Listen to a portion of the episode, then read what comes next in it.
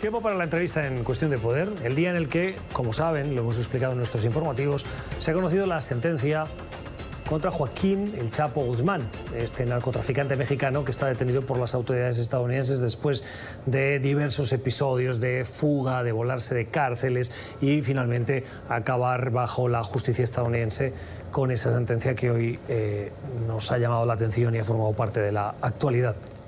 La periodista Alejandra Ibarra publicó este libro, este libro que habla de El Chapo Guzmán, el juicio del siglo, y que da detalles sobre las actividades de narcotráfico de Joaquín El Chapo Guzmán y de todo el proceso que se ha seguido en contra.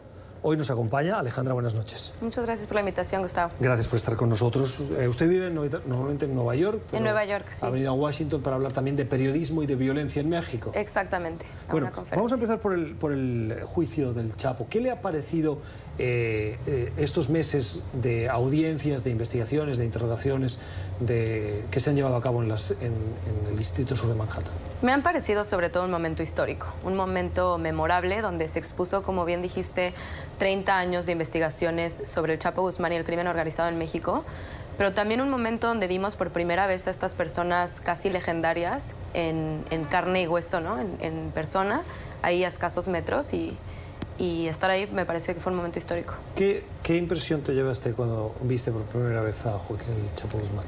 Pues al principio es una impresión fuerte, porque como mexicana crecí escuchando el Chapo, crecí oyendo cosas de él en las noticias, eh, las series de televisión, toda esta leyenda y este mito tan grande, ¿no? Y entrar ahí y ver que es una persona de carne y hueso, que tiene una infección en los oídos, que está esperando a ver qué deciden de él y de su futuro, pues es, un, es una impresión muy fuerte y, y de repente te das cuenta que es un humano.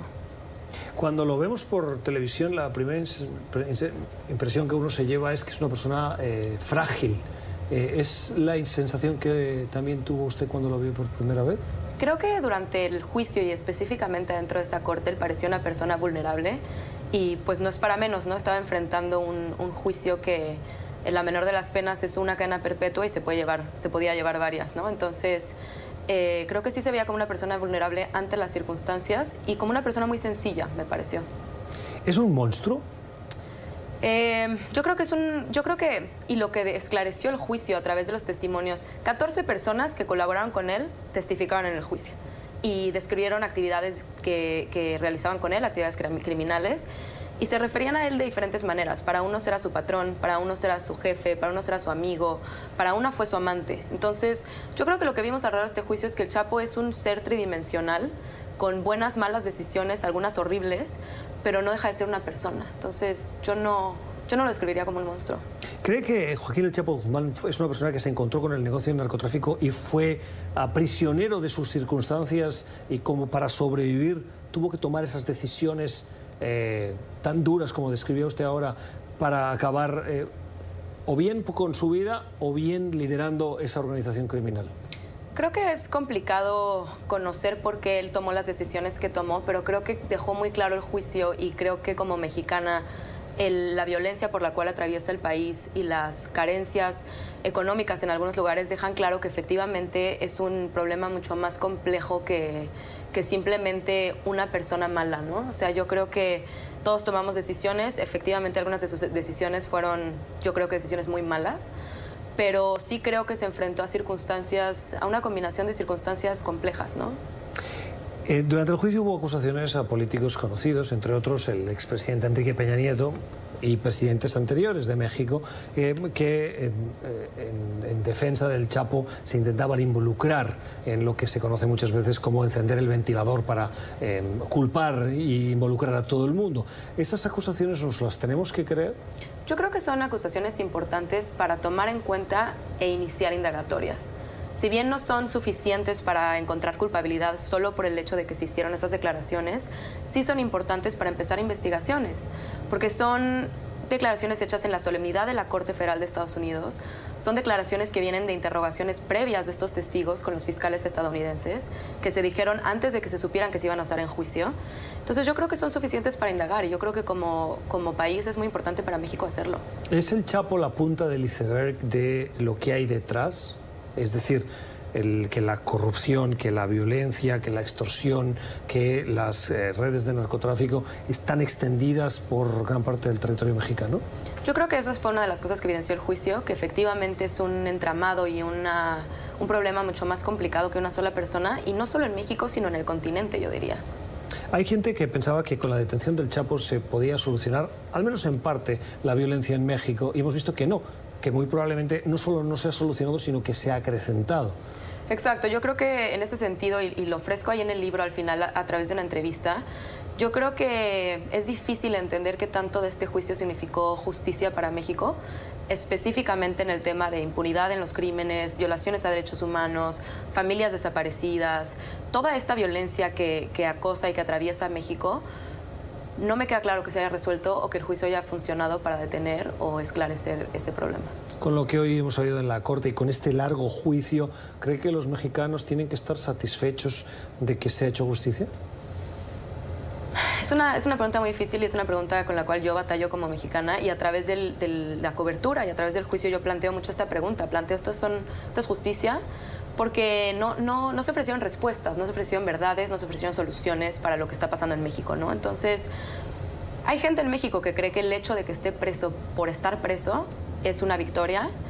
Yo creo que tiene que estar preso por los, por los delitos que cometió y que se le comprobaron en Estados Unidos, pero no me queda claro que sea justicia para el resto del problema en México. ¿Usted personalmente cómo vivió esa violencia, esa intimidación de la organización criminal que el Chapo eh, llevaba a cabo? Gustavo, la verdad es que he tenido una vida, reconozco, muy privilegiada y... Pero usted trabajó en un medio de comunicación en cuyo director fue asesinado. Correcto, yo cubrí el juicio para Río 12 desde la Corte Federal de Nueva York, pero yo nunca cubrí en Sinaloa. Yo empecé a colaborar con Río 12, este semanario sinaloense, desde Nueva York como corresponsal, y en ese sentido mis, mis colegas de Río 12 son los que han vivido condiciones sumamente arduas y y violencia directamente al fundador, que fue asesinado, y al cofundador, el actual director, que fue espiado por el, no por el crimen organizado, sino por el gobierno federal de Peña Nieto, a través de, esta, de este malware de espionaje Pegasus. Los eh, periodistas que trabajaban en Río 12, ¿cómo sufrían esa, ese acoso? Pues en este, con estos dos ejemplos, ¿no? Por ejemplo, eh, a partir de espionaje, en el caso de, Ismael Bojorques, que me prologa el libro, y en el caso de, Javier Valdés. ¿Llamadas, amenazas? Eh, no sabría decir eh, en el grado como personal, pero las consecuencias o los desenlaces han sido de esa magnitud. Ah, hablamos, usted ha venido a, Washington, además de para hablar del libro, le hemos invitado hoy en un día como el que las noticias nos marcaban, también sobre la violencia de eh, los periodistas en, México. Eh, teníamos aquí algunos datos, 186 delitos entre el 2010 y el 2018, de los cuales casi el 100%, el 99.13% eh, quedaban impunes y solo 10 casos obtuvieron sentencias condenatorias. ¿Por qué está tan extendida la impunidad? Sí, ese, de hecho ese tema, el tema de la violencia contra periodistas, fue a mí lo que me llevó a cubrir el juicio, porque yo eh, dirijo un proyecto en la Universidad de Columbia que se llama Democracy Fighters y es un acervo documental donde agregamos todos los trabajos de los periodistas asesinados en México. Y justamente uno de los principales enfoques es combatir la impunidad en estos crímenes. Eh, nunca se sabe en México quién cometió los asesinatos de los periodistas. Si fue un político enojado, si fue alguien del, crimen organizado. Y como no se resuelven, entonces es muy fácil continuar matando periodistas. Entonces, a través de este acervo documental, lo que esperamos es que sea más costoso matar a un periodista, porque lo que se busque censurar o borrar o eliminar no se va a borrar, lo vamos a conservar y lo vamos a contener ahí. Y por otro lado, eh, va a servir para, esperamos que sirva para las investigaciones en los crímenes, ¿no? La impunidad existe porque faltan medios, porque hay poco interés por parte de la Fiscalía, porque hay miedo dentro de las estructuras de investigación, porque los políticos ponen problemas. ¿Cuáles son las principales causas de que haya impunidad en estos grados, de casi el 100%, 99.13 en, en, los últimos 2010-2018? Eh, sí, eh, francamente... Me parece que es un problema de debilidad institucional porque no solo es en el caso de los crímenes contra periodistas, el 92% me parece de los crímenes a nivel federal, de todos los crímenes, permanecen impunes en México. Entonces, los crímenes contra periodistas son un subgrupo de todos los crímenes que no se resuelven, que no, no, se resuelven. El, gobierno de Andrés Manuel López Obrador llegó a la presidencia fundamentalmente con un mensaje de acabar con la violencia, lucha contra la corrupción. En los primeros meses, ¿has visto un cambio en, en, las cuestiones del seguimiento de este tipo de impunidad? Al contrario, eh, durante los primeros siete meses de la presidencia de López Obrador se ha visto un aumento en la tendencia de asesinatos contra periodistas. De hecho, este es el primer mes en el cual no se ha asesinado un periodista. Y, en términos de, crimen general, de crimen organizado y de violencia generalizada, también es una tendencia que va a la alza. ¿Los eh, periodistas que son amenazados y asesinados mayoritariamente son de medios locales o también afecta a los grandes medios nacionales? Exactamente. En, su mayoría, lo que nosotros hemos visto en el análisis de Democracy Fighters es, son de medios locales.